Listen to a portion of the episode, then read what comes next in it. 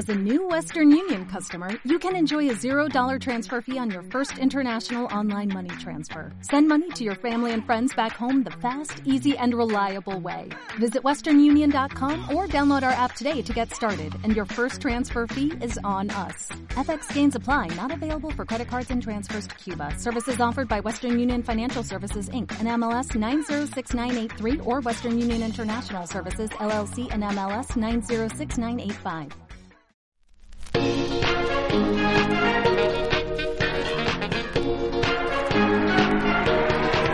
Let's go.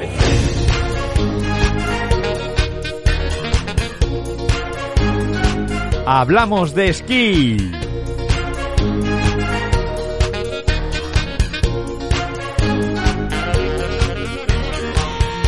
Hola amigos, bienvenidos a este nuevo capítulo de Hablamos de esquí, vuestro podcast de esquí y nieve.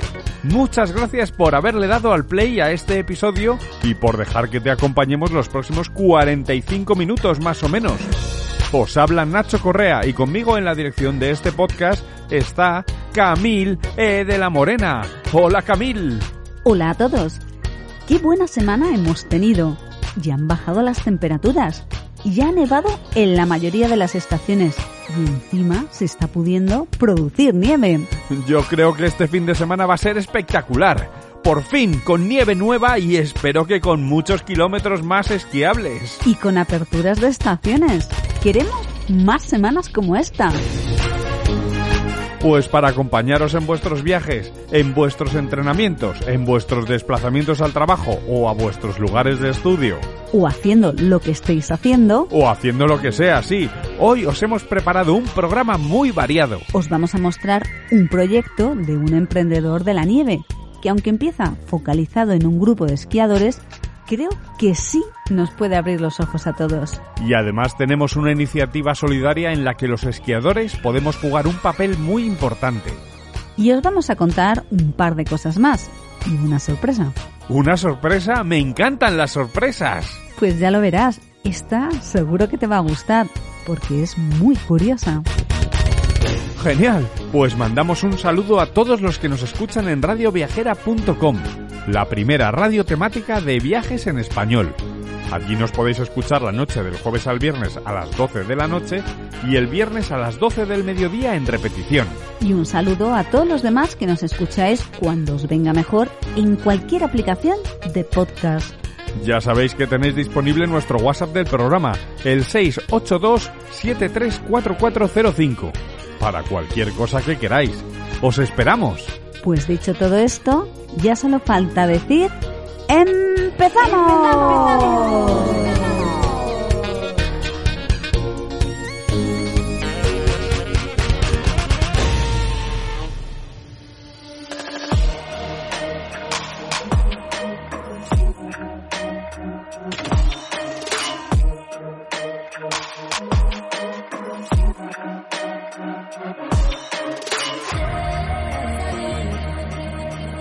Esta semana ha tenido lugar la Universidad de Lake Placid 2023.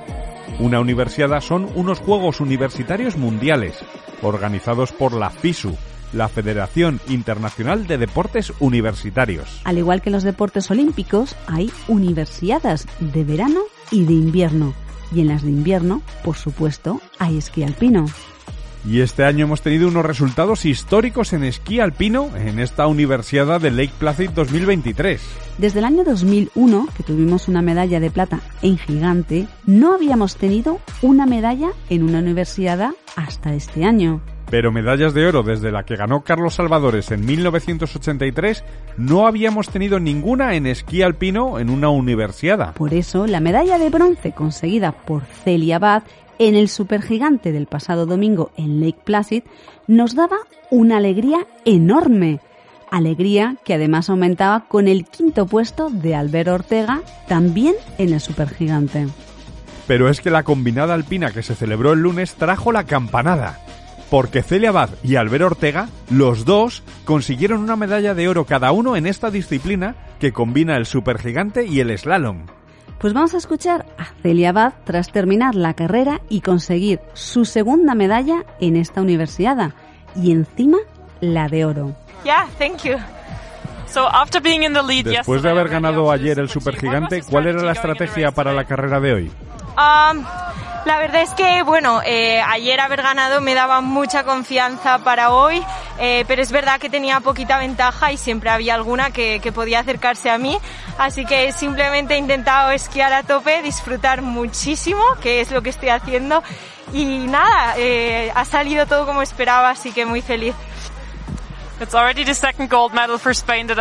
Esta es la segunda medalla de oro para España hoy. ¿Cómo lo vais a celebrar? Wow, esto, bueno, la verdad es que sin duda es lo mejor del día. Eh, obviamente estoy súper feliz de haber ganado, pero incluso más aún de que Albert también haya ganado hoy. Sin duda es un, un gran día para España, para nosotros y para el esquí. Así que seguro que hoy lo celebramos y nada, y con ganas de seguir en esta línea porque, porque venimos fuerte y queremos seguir. Hay una competición por equipos en unos días. ¿España apunta también al oro ahí? Um, aunque es una pena, pero no podremos competir porque solo estoy yo de chicas y necesitamos cuatro personas. Así que nada, por supuesto que vendremos a animar eh, al resto de países y ojalá el próximo año podamos competir porque la verdad es que somos un equipo fuerte y estoy segura de que, de que podríamos optar al oro. Además de estas medallas en esquí alpino, hay que sumar la medalla de plata de Jaume Puello en esquí de fondo. Nos quedamos con las ganas del Team Event, de la prueba por equipos. A ver si para otro año podemos ver un equipo español ahí. Enhorabuena Celia, enhorabuena Albert y oye, a seguir así.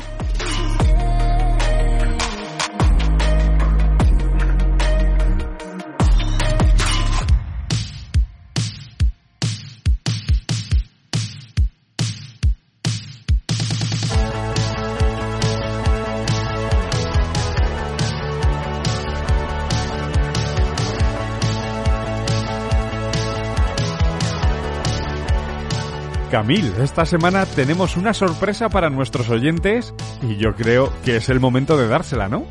Pues sí, ahora es el momento ideal, porque varios de nuestros oyentes nos han mandado mensajes diciendo que, que, pasaba con Luis Bobillo, que echaban de menos sus curiosidades y su participación en Hablamos de Esquí. Y no pasa nada más que Luis se ha metido en responsabilidades mayores y anda justo de tiempo. Pero siempre que ve un tema interesante, nos lo manda y si no lo puede preparar él, pues lo hacemos nosotros. Con menos gracia y menos rigor, seguramente, pero bueno, es lo que hay. Lo que pasa es que la semana pasada hubo carreras de la FIS Master Cup y Luis encontró un dato muy curioso que nos lo tiene que contar él. y por eso es para nosotros un placer volver a dar la bienvenida. Hablamos de esquí a Luis Bobillo. Hola Luis. Hola, ¿cómo estáis Nacho? Hola Camil, ¿qué tal? ¿Cuánto tiempo? Qué bien, de vuelta, aquí estamos. Sí, hola Luis, ¿cuánto tiempo? A ver, ¿cómo es que estabas siguiendo unas carreras de la FIS Master Cup este pasado fin de semana? Eh, sí, os lo explico. Mira, como sabéis, eh, yo soy socio del Club de Veteranos Esquiadores Madrid. Bueno, y algo más que socio, ¿no? Vale, sí, soy el capitán, como ellos me llaman. Eh, me ocupo de las inscripciones, me entero de los detalles de las competiciones y sigo los resultados de nuestros corredores. Bueno, la verdad es que también me interesan los resultados de cualquier competidor español máster, sobre todo cuando salen a competir al extranjero. Sí, de hecho en el programa hemos hablado con varios de ellos, con Jodit Yuen, con Rocío Carvajal, pero esta vez se trata de dos esquiadores de tu club. Efectivamente, José Luis Agulló y Marta Manzano han participado el pasado fin de semana en dos slalom gigantes en Wilschorau, no sé si lo pronuncio bien, en Austria. Bueno, y ya sabéis que Marta Manzano fue el año pasado primera en su categoría de la FIS Master Cup y la verdad es que este año va por buen camino para revalidar el título. Pero por lo que nos has contado a nosotros, lo que nos quieres contar tiene que ver con otros corredores de otros países, ¿no? Sí, sí, claro. Bueno, os cuento. Eh, cuando reviso las clasificaciones de las competiciones Masters internacionales, pues siempre me paro a mirar la edad de los participantes más veteranos. Serían los más veteranos de los veteranos. Eso es, porque a mí me interesa transmitir un mensaje de que hay que seguir esquiando sin que importe la edad. Y el mejor ejemplo son las mujeres y hombres que han superado pues ya los 80 años y ahí siguen, esquiando y compitiendo. Como Kaoru Oma, a quien tuvimos en el programa 319, en el 19 de la tercera temporada, y comentábamos que a sus 88 años compitió en las finales Masters de Medvedev de 2019. Me acuerdo, me acuerdo de Kaoru. Bueno, pues el otro día me detuve en otra persona, en Gottfried Super. Oh, Un austriaco nacido en noviembre de 1932 joder, y que por tanto tiene 90 años. toma ya. ¿Y compitió Gottfried en esas pruebas de Wilsonau donde estuvieron José Luis y Marta? Pues sí, y precisamente José Luis nos envió una foto de Gottfried preparándose para salir, enfundado, muy digno, en su mono de competición, con su casco, una maravilla. Jo, 90 años y compitiendo en un slalom gigante. Sí, sí, así es, compitiendo. Bueno, y ya puestos, eh, habiendo encontrado a, a Gottfried, estuve indagando en su historial y he contado 312 participaciones suyas en pruebas de la FIS Master Cup Toma. desde 2002. ¿Qué me dices? Es decir, que esta es su temporada número 22 de participaciones ininterrumpidas. Es decir, también le han respetado las lesiones, supuestamente. Esto es un promedio de 15 pruebas por año. Bueno, Y bueno, no es que se limite a correr en Austria, es que también ha corrido en Italia, en Suiza, en Francia, en Alemania, en Croacia, en Eslovenia, en Eslovaquia, en Chequia, ha venido a Andorra también, ha estado en Estados Unidos, en Canadá, en Chile. qué bárbaro es este hombre. ¿Quién fuera Gottfried? Sí, es una maravilla. Bueno, y además de Gottfried con sus 90 años, había otros dos que tenían 85 en esta competición de Visionau y participaban en la categoría siguiente a la de Gottfried. Y estoy hablando del georgiano, el Guja Orginikite, eh, se pronuncia fatal esto, y el austriaco Víctor Sodamin. Eh, había además otra persona de 82, otro de 81. Joder, había Eh, no gente sé. mayor ahí, muy bien. Realmente pensemos que todas estas personas pues eh, vivieron la Segunda Guerra Mundial, por poner un, un momento en la historia referente. Claro. Eh, se supone que no participaron activamente en la guerra porque eran niños, tendrían seis o dos o un año, pero estaban vivos durante esos años y aquí les tenemos, esquiando con nosotros. El secreto de la eternidad. De la eterna juventud. De la eterna juventud. ¿Y Gottfried tiene rivales en su categoría de más de 90 años, Luis? Pues en esta competición de visionado corrió solo, pero sí que tiene rivales. Tiene a un rival muy, muy, muy conocido en el circuito Masters, que es Alberto Corsi. Ah, un italiano de la, exactamente la misma edad que, que Gottfried. Y este italiano Alberto Corsi ha participado desde 1998 hasta hoy y sigue, le hemos visto en, en varias pruebas, en 276 pruebas de la Copa del Mundo FIS Masters. 276 pruebas. joder, qué barbaridad. Se van encontrando además en muchas de estas pruebas, claro. Sí, de hecho, Luis, alguna vez nos has hablado de Alberto Corsi, que es un referente de longevidad sobre los esquís y que no se retira de la competición a sus años. Sí, eh, bueno, el mensaje que nos transmiten estos veteranísimos es que se puede esquiar a cualquier edad. Mientras las piernas aguanten, claro. Claro. Hay que aspirar a esquiar de por vida. Sí, a aspirar a esquiar de por vida. De esto vamos a hablar dentro de un ratito, Luis. Oye, ha estado genial esta curiosidad. En tu línea, veo que no has perdido el toque. Y ya sabes, Luis, siempre que encuentres un tema y puedas sacar unos minutos, aquí tienes tu casa. Pues así lo haré. Ya sabéis que me encanta el programa y me encanta participar en él. Gracias a los dos. Gracias a ti. Un abrazo.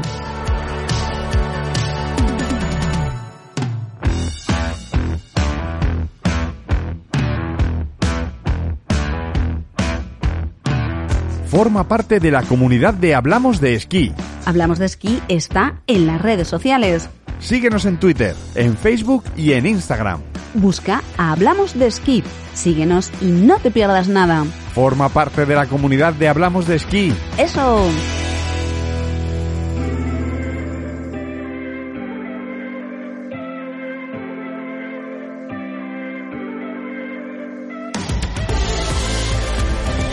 Ya huele a Freeride World Tour. Se nota que el ambiente empieza a estar animado. Esta mañana, en Madrid, se ha presentado la primera prueba de esta edición del Freeride World Tour que volverá a ser en Vaqueira.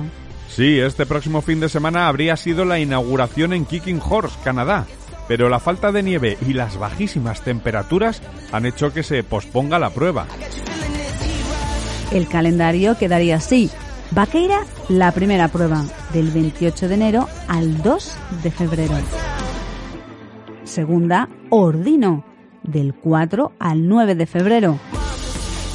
Tercera, la estación de Kicking Horse en Canadá, del 17 al 22 de febrero. Cuarta prueba que será la primera de las finales en Fieberbrunn, Austria, del 11 al 17 de marzo. Y por último, la mítica final del Extreme Verbier en el Beck de Roses, del 25 de marzo al 2 de abril. Según se acerquen las fechas, se concretará el día de las pruebas. Ya sabéis cómo va esto. Sí, y todas las pruebas se pueden ver en la web del Freeride World Tour, freerideworldtour.com. Así que tenemos entretenimiento garantizado. Este año repiten Abel Moga y Aymar Navarro, así que no me lo pierdo. Ya os iremos contando.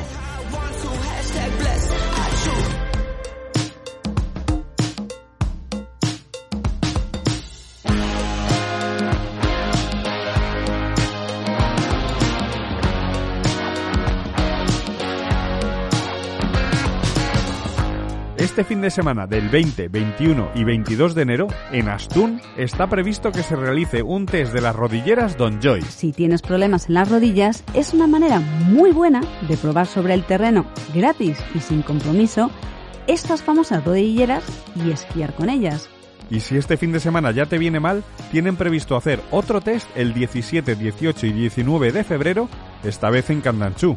Puede ser interesante conocer cómo funcionan y sentir qué hacen estas rodilleras. Una oportunidad de probarlas, sin duda.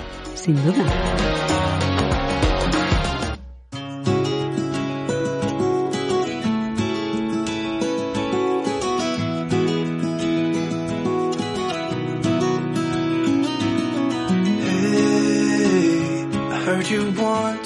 Cuando estamos a pocas semanas de cumplirse el primer año de la invasión rusa a Ucrania, hoy os queremos hablar de una iniciativa solidaria que nos afecta directamente como esquiadores. Ahora vamos a conocer más detalles de esta iniciativa que cuenta con el respaldo de la Federación Madrileña de Deportes de Invierno, entre otras entidades. Y ya estamos en comunicación con Eduardo Gras, responsable de la operación Pegaso Ayuda a Ucrania. Hola Eduardo, bienvenido a Hablamos de Esquí. Hola, buenas noches, ¿cómo estamos? Hola Eduardo, para que te conozcamos, háblanos de ti. ¿Quién eres? ¿Qué haces? Porque tenemos entendido que fuiste del equipo de Bosley. Pues sí, a ver, yo soy un licenciado en educación física ya jubilado. ¿Sí? Después de ejercer pues casi 40 años en institutos como profesor. Y eh, claro, en mi juventud pues hacía muchos deportes, entre ellos estuve corriendo en campeonatos del mundo y, y competiciones de la Copa del Mundo en los años 74 y 75 y creo que también en el 76 pues en la selección española de bobsleigh. Qué curioso. El primer, el primer campeonato del mundo al que fui fue el de Cervinia 74 Ujú. y bueno, pues ahí me dieron una copa por ser el más joven, el più giovane concurrente del campeonato mundial, que me hizo mucha ilusión, claro, por, porque había también otros competidores, pues también de 18 años, pero yo por, por unos meses, pues me llevé esa, esa alegría, ¿no? Qué bien. Y también eres esquiador, ¿no? Sí, he hecho toda la vida esquí y sigo practicando mucho esquí de montaña, esquí de travesía. He hecho también esquí de fondo y, y tengo sí mucha afición a, a los deportes de invierno. Por supuesto, raquetas para poder caminar por la nieve en invierno y disfrutar del paisaje y la naturaleza, que es lo que más nos importa preservar, ¿no? Por eso en, en un en una guerra como la que está ahora eh, en marcha, pues eh, la naturaleza es la primera que sufre. Queda todo arrasado, bosques, manantiales, un verdadero desastre. Y además, en, en un campo de batalla con cuatro centrales nucleares, yo creo que estamos eh, pues llegando a la conclusión de que debemos de estar bastante locos. Sin duda. Cuéntanos, ¿qué quieres hacer con este proyecto Pegaso Ayuda a Ucrania? Mm, Bueno, pues eh, se me ocurrió en el día 22, pues eh, hacer un- una, una expedición con un camioncito que había localizado en el Espinar, que es una localidad pequeña en la Sierra de Guadarrama. Un frutero jubilado lo tenía en una nave durante seis años parado y bueno, me lo vendió muy barato, lo puse en marcha comprando baterías, lo bajamos al mecánico del pueblo, se pasó la ITV, mañana se le ponen neumáticos nuevos ya aquí en Torrelodones, que es de donde yo soy, Sí. y, y a partir de, mañana se empieza a cargar ya de todo tipo de ayuda humanitaria como la que estáis vosotros recolectando por medio de la Federación Madrileña. Porque eso es lo que necesitan ahora. Eh, las temperaturas allí son muy gélidas y, y, con los trajes calientes que utilizan los corredores y los aficionados al esquí, pues puede sobrevivir. Sobre todo botas con medias gordas, y bueno, todo el equipo, como si acabaras de esquiar, te quita los esquís, que no los queremos para nada, no queremos tampoco las botas de esquiar, nos ponemos unos buenos après-ski y el resto, todo ese material completito, incluyendo cascos, gafas de ventisca, guantes, eso nos viene fenomenal, mm. porque la gente lo necesita. Y por supuesto, el camión con toda la carga, eh, lo bonito es que vamos a donar el camión también, es, es lo principal que donamos, porque necesitan vehículos, los están destrozando. El parque móvil de Ucrania se está quedando muy disminuido. O sea que vais a utilizar un camión que lo has, bueno, lo has puesto otra vez en marcha, en funcionamiento. Vais a recaudar o recolectar todo ese tipo de ropas que has dicho de esquí, prácticamente todo excepto quizá las botas y los esquís. Y lo vais a hacer ¿Cuál es el plan? ¿Cómo es lo, cómo lo vais a, ¿Cuándo lo vais a recoger y cuándo vais a pues salir? Pues mira, ya tenemos en un almacén de Torrelodones, en un garaje, varias habitaciones cargadas con material de farmacia, pues tenemos también comida enlatada, tenemos eh, otro tipo, mantas, por ejemplo, porque son idóneos los sacos, sí, todo donado. Los sacos de dormir también son idóneos, pero normalmente la gente tiene sacos de, de verano en ah. España, ¿no? Entonces, les hemos dicho que por lo menos las mantas que, tienen pues en el armario ahí olvidadas ya, porque todo el mundo ha comprado un edredón desde hace años y hay muchas mantas buenas, de buen abrigo, esas también las recogemos. Y con toda esta carga y un generador también que tenemos que llevar mm, pues eh, para un hospital, un generador nuevo que viene de Murcia mañana, pues con pesa una tonelada. Pues todo eso metido en el, en el camión y bien estivado va a ser la carga que vamos a llevar. Madre mía. Y se llama, se llama Pegaso a Ucrania porque el camión es un Pegaso, auténtico Pegaso de, de la época, pues esa de cuando se juntó con MAN. El motor es un, un MAN de seis cilindros, muy fiable. Y aunque es un camión antiguo, como no tiene nada de electrónica, eso no se va a romper. O sea, que te llega hasta Ucrania, ¿no? Y todo y todo lo que lo que usarán por allí luego para repartir alimentos, combustible y comida, que actualmente lo están haciendo con con turismos y dos personas por turismo, por lo visto están ahora 12 personas, seis turismos y van a pasar a, a repartir entre dos o tres personas con este camión. ¿De qué temperatura podemos estar hablando en Ucrania ahora mismo? Pues ahora mismo la verdad es que no está haciendo, también hace temperaturas anómalas, ha estado haciendo. Ahora ya empieza ya a normalizarse la situación invernal y bueno, pues ya podemos estar en 15 bajo cero por la noche, 18, pero bueno, lo normal allí pueden llegar a ser 20 bajo cero. Y durante el día, mm, pues 2 grados bajo cero. Sí, eso es lo que, lo que nos espera. Y además el día 20 empieza a nevar, cuatro días de nevada que nos van a pillar justo por el camino. Intentamos haber adelantado las fechas, pero las cosas de Palacio van despacio y resulta que no hemos tenido el camión preparado hasta hasta hasta mañana y le pondremos los seis neumáticos estos nuevos. Cuéntanos cómo se te ocurrió la idea, qué te impulsó a ponerlo en marcha. Bueno, pues a ver, eh, yo siempre he sido solidario, me acuerdo en, el INES, porque yo soy de, de INES, por supuesto, licenciado en Educación Física y Deportes, y recuerdo cuando estaba en primero, pues hubo un terremoto en Guatemala, yo creo que debió ser el año 74 posiblemente, donde murieron 10.000 personas, y otro amigo y yo pues nos fuimos a la embajada a ver si podíamos eh, ir a Guatemala a colaborar. Total, que esto pues te viene desde siempre.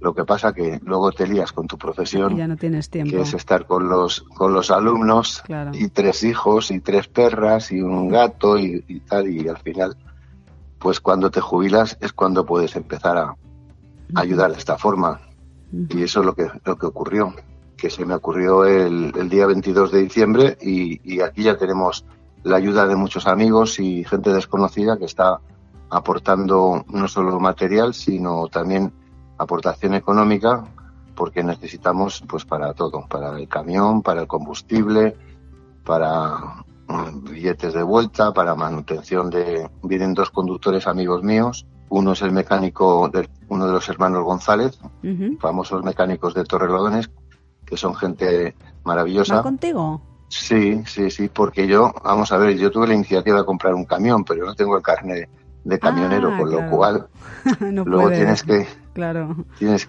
y, y José Antonio González me dijo, pues mira, si no encuentras a nadie, Eduardo, pues yo dejo el taller, seguramente perderá el viernes, por supuesto, y a lo mejor el lunes, Mm, pero como vamos en fin de semana, pues tendrá el taller cerrado lo menos posible, claro, claro. cosa que es de muchísimo agradecimiento por, por mi parte. Claro que sí, claro que sí. Y esta es la primera expedición de varias que piensas hacer. Claro, es que ahora al ir metiéndote en estos tejemanejes de las ONGs y tal, pues te das cuenta que, que puedes hacer que puedes hacer mucho, que puedes repetir esto y de forma cada vez más efectiva. Mm, eh, eh, al hablar de efectividad me, re- me refiero no venirte nunca con un camión de vacío, pagando otros dos mil euros de, o mil y pico de combustible. Si lo que necesitan es camiones, es fácil. Tú el camión lo tienes que donar haciendo los papeles reglamentarios, como es una exportación, y luego se da una baja aquí y todo legal. Pero los, los camiones volviendo de vacío, la verdad que es, es una pérdida de, de combustible, de tiempo, porque por 30 euros volvemos de Cracovia a Madrid en, en una línea aérea de bajo coste.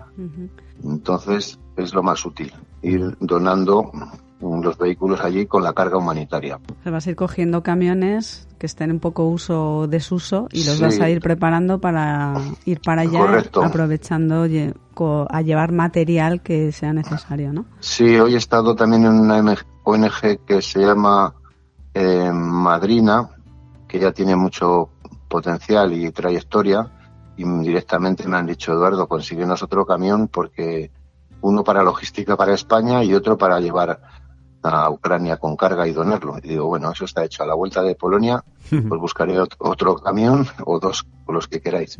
Uno que no tenga la etiqueta para entrar Claro, en es lo Madrid que ocurre. Central, ya puede. Eso es, eso es, que puedes, puedes encontrar actualmente camiones mm, a buen precio porque ya no tienen etiqueta medioambiental, pero imagínate en una guerra, la etiqueta medioambiental, Hombre, lo que les igual. importa.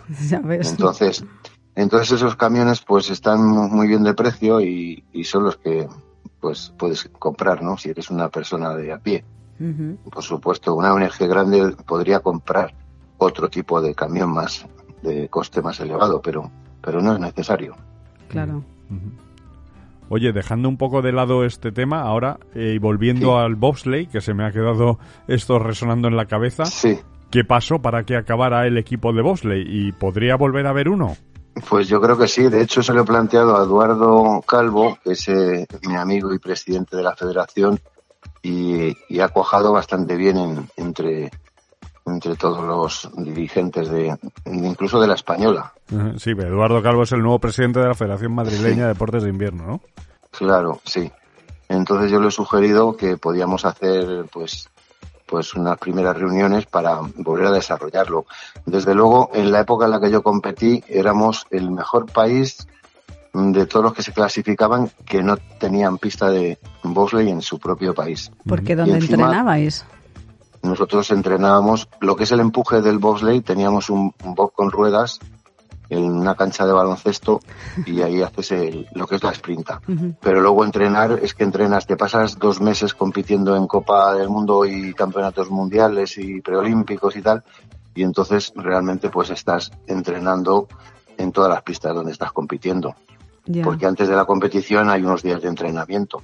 Ah, Entonces, tampoco tenemos mm, pista en España de momento, pero, pero también se podría constru- construir una pista.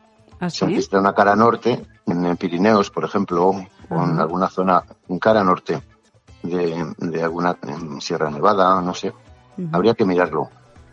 Yo creo que, que hay mucha afición en España al automovilismo, al motorismo y saldrían pilotos, seguro, buenos pilotos. ¿Se necesita tener esas habilidades para poder llevar un bobsleigh? No sé, ¿eh? Sí, sí, gente piensa que, que no se maneja, que te dejas caer y ya está, ¿no? La, lleva dos patines traseros que van fijos y dos delanteros que van, eh, los mueve el piloto evidentemente y traza la curva pues eh, como debe de trazarse, ¿no? Si la trazas mal pues sales, sales en dos patines, vuelcas o pegas arriba en el peralte o es difícil, es muy difícil pilotar, pero yo creo que, que aprendería, en España aprenderían enseguida. En nuestra época teníamos varios pilotos que venían del motociclismo.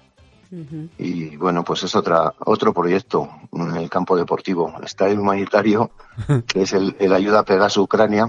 Que ese es el tenemos importante, una- desde luego. Sí, tenemos una cuenta abierta en el Santander para aceptar donaciones y, y bueno, pues esto no va a acabar aquí. Iremos una vez e iremos más veces. La puedo dejar en, en la federación. La- en la federación, Vale. de hecho, la tienen. La tienen. La cuenta entonces la tienen en la Federación Madrileña de Deportes de Invierno. Sí. Y el que quiera colaborar o ponerse en contacto contigo lo puede hacer Sí. allí. Eh, Federación Madrileña de Deportes de Invierno. Exactamente. A través de las redes sociales, creo que la Federación Madrileña también ha puesto esta, esta iniciativa con las fechas y los horarios donde la gente puede entregar aquel tipo de material de invierno que quiera donar. Eso es. Muy bien. Bueno, Eduardo, pues muchas gracias por estos minutos en Hablamos de Esquí. Avísanos cuando vayas a hacer otro viaje porque te esperamos de nuevo aquí si estamos en temporada y si no, pues lo anunciaremos a nuestros oyentes en las redes sociales para que puedan ayudarte y colaborar para poder arrimar un poco el hombro con todos los ucranianos que lo están pasando fatal. Pues exactamente. Muchísimas gracias. Vamos a ver si eh, los que no lleguen a, a este a poder aportar algo a este viaje, pues que lo hagan al siguiente, porque esto no va no va a parar. Eh, también vamos a recibir ayuda de bomberos que muchas veces ata- achatarran sus vehículos porque les dan otros nuevos y los viejos se pueden salvar. Si los donan a un NG, pues pueden no acabar en, en la chatarra y son coches que a veces están como nuevos. Simplemente por un hecho de que tienen 15 o 20 años o los que sean, pues se achatarran. Pero esos vehículos, si los conseguimos por, por medio de bomberos de Madrid, bomberos de España, donde sea, los vamos a llevar para allá en un camión plataforma y, y bueno, pues seguir ayudando todo lo que podamos Pues nada, a los si, ucranianos. a ver si También lo, consi- si- también lo siento porque las guerras son muy crueles. Luego los pobres eh, rusos de 20 años que se están ahí, les mandan al frente, que son los que mueren, pues es un desastre. Pero Bueno, está no sé, claro que a- en una a- guerra... me refiero a lo- todos los, los civiles son los que más sufren, Sí. evidentemente. Pues nada, muchísima suerte, que vaya muy bien el viaje y estamos en contacto. Un abrazo. Pues muchísimas gracias a vosotros y animaros todos los esquiadores a aportar lo que podáis. Un abrazo a todos y feliz año nuevo. Heard you want to leave this place where we grew up. This old town, just leave it all behind. The river's gonna cry when you're gone.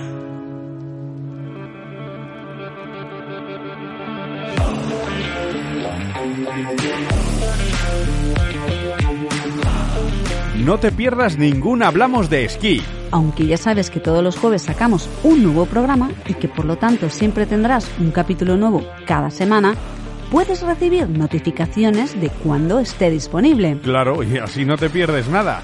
Suscríbete o síguenos en la aplicación de podcast que nos escuches. iVoox, Spreaker, Podcast de Apple, de Google. Es gratis.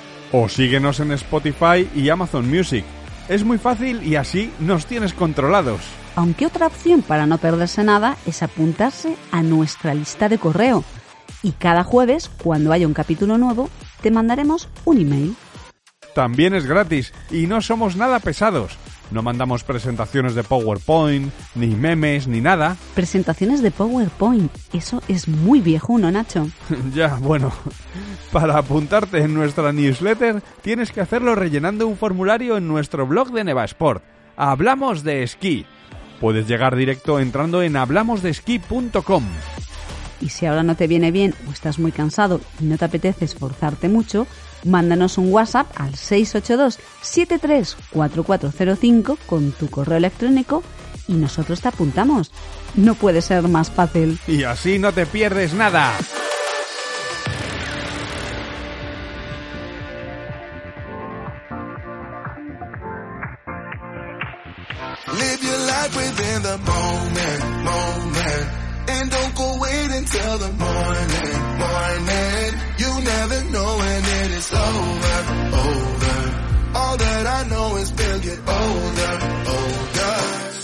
Continuamos esta semana con un nuevo invitado en esta sección sobre personas, ideas, proyectos relacionados por supuesto con nuestra pasión común, el esquí. Y hoy tenemos a un invitado que nos va a sorprender a todos, ya lo veréis, y también el proyecto en el que está metido. Él es Miguel Carrasco. Hola Miguel, bienvenido a Hablamos de Esquí. Hola, buenas noches, ¿cómo estáis? Hola Miguel, pues muy bien. Pero bueno, enseguida nos cuentas cosas, pero primero queríamos que escucharas el perfil que tenemos tuyo, a ver qué te parece. Ok. Miguel Carrasco es un gran aficionado a la nieve, practicando varias modalidades y visitando muchos lugares. Miguel fue, hace ya unas décadas, uno de los primeros snowboarders. No estoy diciendo que fuera de los pioneros con los snurfer, pero sí que le estuvo dando fuerte a una modalidad relativamente nueva y obtuvo buenos resultados en competición a principios de los años 90, que en aquellos inicios era fundamentalmente slalom. Recordaréis algunos aquellas Nidecker asimétricas. También practica el esquí de montaña, aprovechando los días en las que las pistas no están en las mejores condiciones para salir al monte y foquear un poco.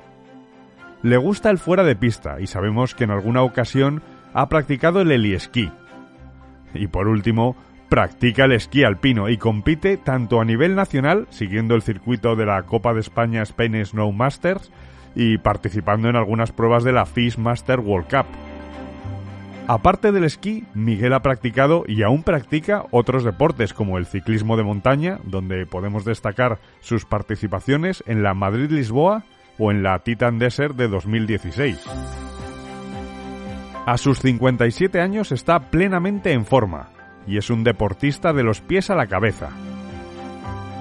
Lo que hoy nos trae a Miguel a Hablamos de Esquí es la iniciativa Ski for Life. Bueno Miguel, no sé qué te parece este perfil que ha leído Nacho, aunque no lo ha elaborado él, sino ya sabes quién. Eh, ya, ya me imagino, bueno, madre mía, pare- parece otro, otra persona. La verdad que, oye, me, me, me sacáis los colores, vamos. Pero bueno, sí, sí, yo me ha gustado el deporte toda la vida y tal. Y bueno, pues sí, eh, muchas de las. Ya repasando cosas, como ya tengo muchos años, eh, la verdad que echando para atrás, pues sí, sí, ha habido. ha- He, he tocado muchos palos, la verdad. Y en esto de la nieve, pues, eh, pues sí, la verdad que una cosa que fíjate que, que no, no no- la, la acabáis de sacar y no la tenía presente, y efectivamente es el snowboard. Claro, claro. Yo te he conocido como esquiador, pero, pero me ha sorprendido cuando Luis, Luis Bobillo, que es el que ha elaborado este perfil, eh, eh, ha, ha mencionado esto del snowboard, ¿eh? Le diste fuerte además. Sí, sí, estuve pues como siete años haciendo doble temporada, ¿eh? porque hacía Sierra Nevada, Argentina, eh, y vamos, eh, fue súper intenso. Entrenábamos, dábamos clases, fuimos los que lanzamos la Asociación Española de Snowboard, eh, vimos nacer el tema este, la verdad. Y bueno, ahí es donde conocí el tema de la competición eh, como tal, en, en la nieve.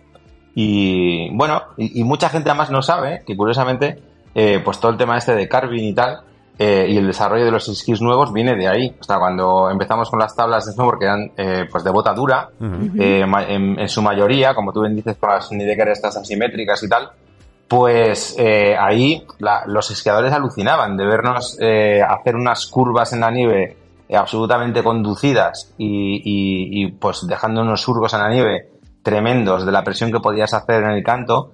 Eh, y bueno, pues, pues los, los fabricantes de esquís se fijaron en el tema este y de ahí fue donde sacaron eh, la idea de acortar esquís, eh, digamos, aumentar cotas y tal.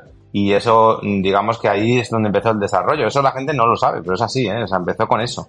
Y, es curioso. Bueno, pues ya tenemos los grandes datos, pero para conocerte un poco más, cuéntanos, ¿qué es el esquí para ti? Bueno, ahora mismo es mi pasión principal. Eh, la verdad que es un deporte que creo que, que tiene un componente pues, eh, de diversión, eh, de relación social, de relación familiar, de entorno natural que requiere además eh, un estado físico para disfrutarlo, eh, digamos, en condiciones. eh, y que yo creo que, mejora muchísimo tu calidad de vida en general. O sea, es un deporte que desde mi punto de vista lo tiene todo. Bueno, aunque esquías todo lo que puedes y estás volcado en la competición, también haces otros deportes, ¿verdad? Porque una Titan Desert o la Madrid-Lisboa es poca broma. Sí, la verdad que, a ver, yo me, yo soy un poco friki, la verdad, y me tomo muchas veces las cosas un poco a lo bestia. Y entonces, bueno, pues eh, cuando me puse a montar en, en bici montaña, la verdad que me gustó mucho porque eh, hice enseguida la transferencia del tema del esquí a las bajadas de montaña y tal. Eh, y bueno, pues me fui metiendo, me fui metiendo eh, y al final acabé con un entrenador, el entrenador me acabó poniendo en forma, aprendí muchísimo y ya pues empezaron con las carreras, empecé a me lié la manta la cabeza y bueno, pues eh, al final solamente vivía para la bici, la verdad. Entonces pues sí, hice muchísimas carreras y tal, es un deporte muy divertido, lo que pasa es que acaba con tu vida, o sea, necesitas muchísimo tiempo para poder entrenarlo y tal y cual y es un poco complicado. Pero la verdad que es muy divertido también, sí, sí. Bueno, pues ya nos has dicho antes qué es el esquí para ti, pero visto lo visto, ¿qué es el deporte para ti? Bueno, yo creo que es que es una forma de vida en realidad. O sea, a mí siempre me ha gustado mucho, sobre todo los deportes eh, donde me divierto, o sea, donde hay acción. Eh, pues el de la bici, el surf, el snowboard, el esquí alpino, en fin, todos estos deportes que permiten eh, tirarte por un sitio, coger velocidad disfrutar en las curvas y estar con un montón de gente eh, tirándote por todos lados, pues la verdad que al final es muy divertido. Entonces, mm, desde luego, eh, mm, por, es- por ese lado de la diversión creo que es una cosa fantástica. Y luego, por otro lado, eh, pues es un método fantástico de pasar el tiempo eh, y además de, de tener una vida muy sana, porque si tú realmente quieres disfrutar del deporte, tienes que estar en forma y para estar en forma necesitas cuidarte. Entonces todo eso va una cosa ligada con otra. Al final creo que, eh, digamos que el que es deportista le gusta estar bien y disfrutar de lo que está haciendo. Claro. Sí, de eso te quería comentar, porque durante tu vida como esquiador has tenido alguna lesión, ¿verdad? Y es por eso que tomas en serio la preparación física. Sí, o sea, eh, realmente, eh, y, y además cuando vas cumpliendo años más todavía, el físico es súper importante. O sea, sobre todo para el esquí, que tienes, tú fíjate que durante un día Sí. eh, probablemente no esquías eh, en tiempo neto más de una hora. Vale, o sea, el resto del tiempo estás eh, en los remontes o estás parado y tal. Y, y son descensos muy cortos. Mm, eh, te digo que en un trazado estamos hablando de minuto, minuto y poco. eh, y una bajada de una pista eh, más o menos larga, pues puedes estar 5 minutos, 6 minutos. Es muy intenso, es, es eh, vas a mucha velocidad, eh, necesitas una serie de recursos que cuanto mejor estés físicamente, eh, pues más seguro vas. O sea, no te exime de lesiones, evidentemente, porque es un deporte de riesgo, Claro. pero cuanto mejor estás, eh, más difícil es hacerte daño. O sea, entonces, eh, además el esquí, pues tiene un físico muy particular que necesitas desarrollarlo específicamente para, para estar bien. Entonces, bueno, yo creo que es un tema pues muy importante, sobre todo cuando vas cumpliendo años. Claro. Bueno, pues vamos a hablar de un nuevo proyecto que has puesto en marcha, Ski for Life. ¿Qué es Ski for Life? Pues mira, esta, o sea, el nombre me lo, me lo, me lo hizo mi hijo, realmente. ¿Y eso? Le, le expliqué un poco. Pues estaba pensando en hacer algún proyecto. Yo, a ver, eh, desde hace un par de años, pues, y a raíz de que mis hijos empezaron a competir igual, pues yo, eh, digamos que también me picó un poco el tema este ya de tomármelo más en serio. Y bueno, pues este año decidí pues eh, eh, coger un entrenador, meterme en un equipo y tomármelo 100% como si fuera mi ocupación. Ujú. Y bueno, por otro lado, eh, está también siempre muy interesado, pues como os he dicho, pues en el tema de la forma física, la salud, la comida. eh, ahora mismo también estoy metido en el tema del anti-aging, en fin, todo un poco relacionado con el deporte y con la salud. Entonces, según vas cumpliendo años, pues en mi, mi caso, pues eh, eh, digamos he visto que yo lo que quiero es vivir muchos años, pero vivirlos bien. O sea, no me interesa eh, tener 80 años y no poder eh, salir de mi casa porque no puedo andar, sino que al revés. O sea, yo quiero seguir esquiando, intentar eh, montar en bici y seguir pasándomelo estupendo con mis amigos por ahí. En tu caso y en todos los demás, ¿no? Todos queremos cumplir años. Claro, entonces, y el tema es, ¿cómo haces eso, no? Claro. Entonces, eh, bueno, pues yo lo que he planteado es un proyecto eh, en el cual, eh, digamos que lo he llamado esquí de por vida. Es decir, intentar eh, que sí, que si yo me tengo que morir a los 100 años, estoy esquiando hasta el 100 menos 1.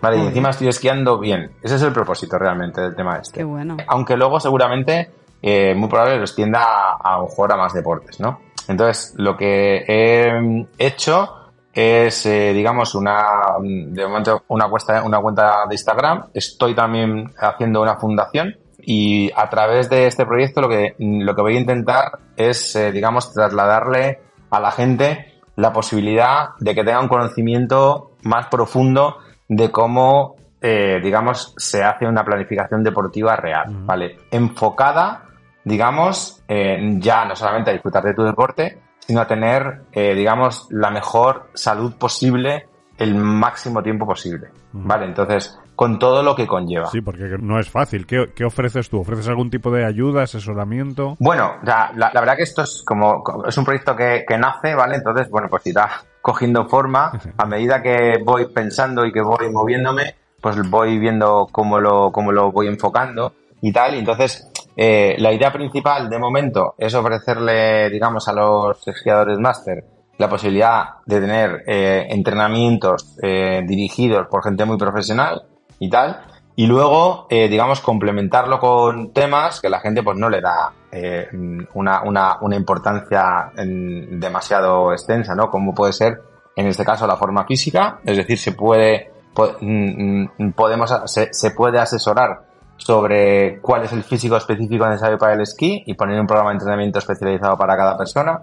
Eh, se puede eh, obtener, digamos, una nutrición adecuada con un, una, una, dieta, digamos, regular que te permita, eh, digamos, optimizar eh, tu, lo que es tu rendimiento, ¿vale? Y enfocada al esquí, claro. A las y enfocada, bueno, en, sí, o sea, en realidad, el, el, el, todo, cada deporte tiene su propia alimentación. ¿Por qué? Pues porque no todos los músculos son iguales. Uh -huh. el esquí desarrolla una musculatura específica y tienes una serie de habilidades que hacer que necesitas un cuerpo específico para hacerlo. Y la alimentación que tú lleves, pues en principio tiene que ser relativa a lo que tú vas a hacer. Uh -huh. vale, entonces no es lo mismo un tío que se corre una carrera de maratón que un tío que se va a esquiar. Pues no tiene el mismo cuerpo ni hace lo, lo mismo. Entonces no quema lo mismo, no uh -huh. tiene por qué comer lo mismo. Entonces se puede hacer de una manera, eh, digamos, diferente. Y para eso, pues necesitas asesoramiento. Casi nadie sabe comer. Yeah. O sea, casi nadie. O sea, es, eh, te vas a hablar con cualquiera y, y le preguntas qué, qué come y por qué lo come y no te va a decir eh, casi nadie por qué es así o por qué, eh, o sea, no, no, no, tienen unas nociones relativamente. Entonces, es relativamente sencillo el tener unas pautas que te permitan comer mucho mejor. Vale, entonces, solo con eso ya ganas muchísimo en salud y en, en y en rendimiento deportivo. O sea, no es lo mismo comer una vez al día mal eh, que, que, hacer una dieta en condiciones y que te permita eh, tener mucho mejor rendimiento y que tú además te veas cada día mejor. O sea, eso es importante. Y luego más allá, pues hay otras cosas que también son necesarias. Por ejemplo, la planificación. Hace falta una planificación deportiva. O sea, decir, ¿cuántas veces entreno? ¿Y cuántas veces voy? ¿Y, y, y qué es lo que tengo que hacer? Y si me encuentro muy cansado, ¿qué hago? ¿Y cómo me recupero? Claro. O sea, no, entonces, tú le preguntas a un máster y le dices, oye, ¿y tú después de esquiar por la tarde haces una regeneración? Y dicen, sí, ¿eso qué es? en el bar. En la cerveza. O sea, sí, claro, yo me voy a tomar unos gin tonics y ahí regenero súper bien.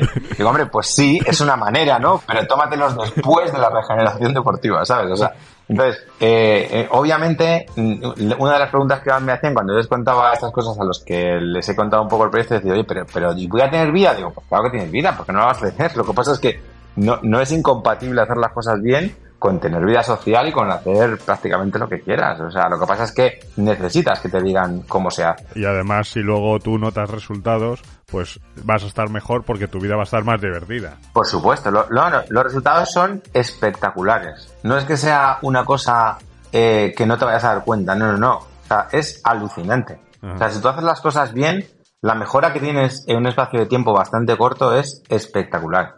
Y, esas, y eso, eso realmente es lo que, lo que te anima a seguir, ¿sabes? Y a entenderlo. Pero claro, tienes que arrancar. Miguel, ¿y a qué público va dirigido Ski for Life? Pues en principio a máster. ¿Hombres y mujeres? Sí, hombres y mujeres, por supuesto, sí. sí. O sea, a, a- a personas que, que- que- que les guste el deporte y que, y que tengan interés. En este caso yo lo he enfocado a la competición y en particular a la competición de esquí alpino, pero que estén, digamos, enfocados a competir y que, digamos, eh, se profesionalicen en eso, ¿vale? Y que su vida, eh, digamos, cambie a muchísimo mejor alrededor de esto. Eh, cualquier persona, tenga la edad que tenga, ¿vale?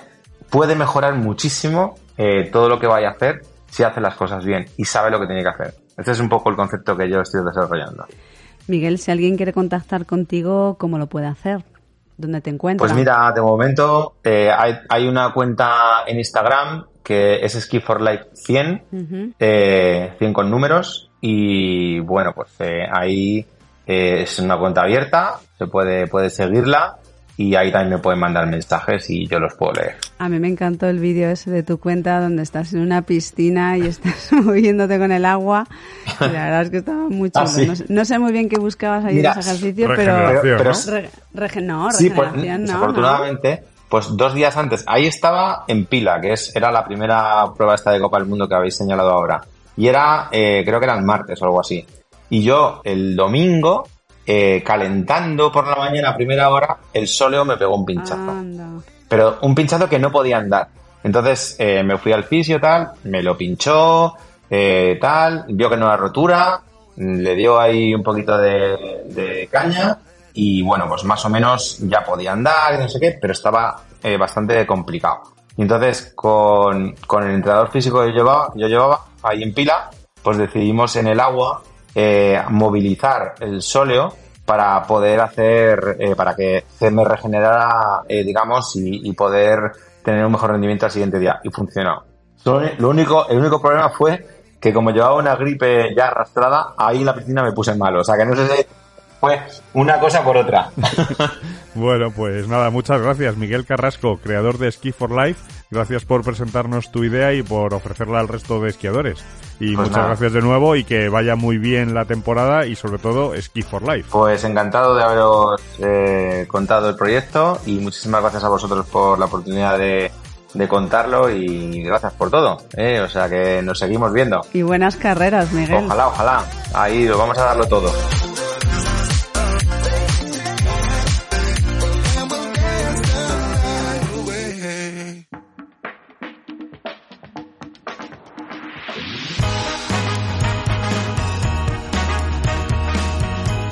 ¿Tú también has empezado algún nuevo proyecto relacionado con el esquí y piensas que puede ser interesante para nuestros oyentes? Te escuchamos. Mándanos un email a hablamosdesquí.gmail.com o un WhatsApp al 682-734405 y cuéntanoslo. ¿Es algo original? ¿Qué lo hace especial? ¿Por qué puede ser interesante para los que nos escuchan? Cuéntanoslo y quizá puedas presentarlo en alguno de nuestros capítulos. ¡Te esperamos!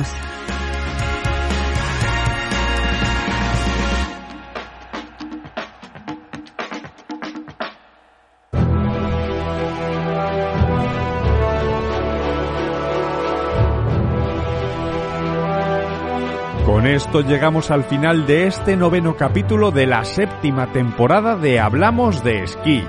Esperamos que os haya gustado, que os haya entretenido. Y ya sabéis, la próxima semana más hablamos de esquí. Aprovechad para esquiar todo lo que podáis, haceros bajadas inolvidables y disfrutadlas a tope. Eso sí, os queremos pedir que recomendéis Hablamos de Esquí a vuestros amigos de esquí.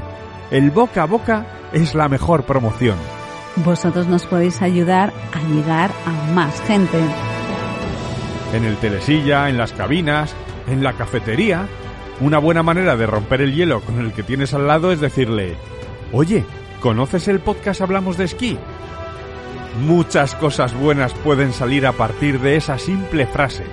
Claro que sí, buenas amistades duraderas, agradecimiento eterno, quizá algún romance. Oye, ¿conoces el podcast Hablamos de Esquí?